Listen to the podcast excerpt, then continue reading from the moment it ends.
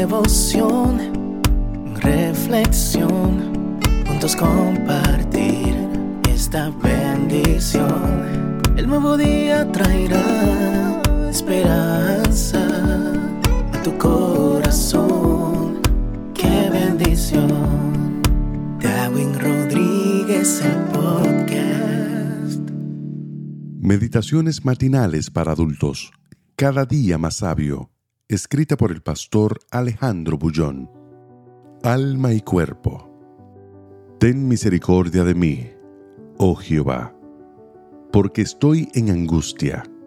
Se han consumido de tristeza mis ojos, mi alma también, y mi cuerpo.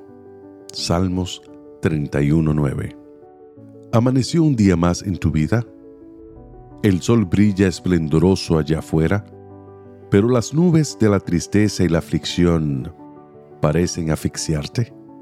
En vez de salir por ahí contando cuán injusta es la vida, ¿por qué no haces lo que David hacía cuando estaba triste?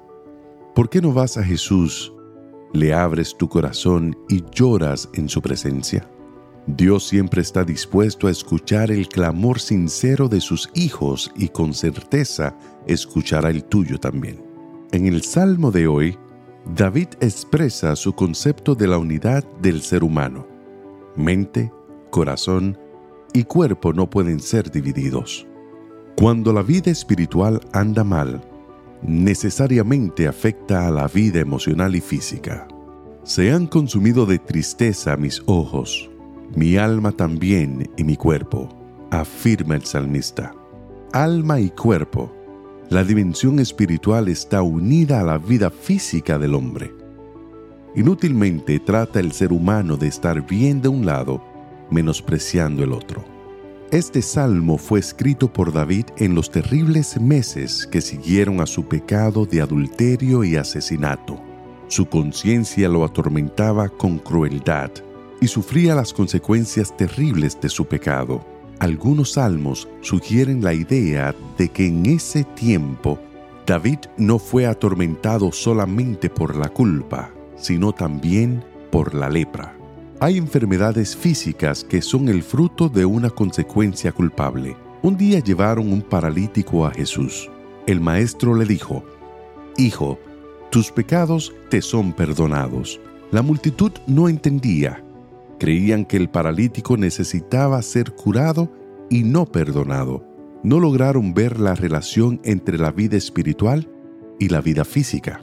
Jesús entonces enfatizó esa relación al decir, para que sepáis que el Hijo del Hombre tiene potestad en la tierra para perdonar pecados, levántate, toma tu lecho y vete a tu casa.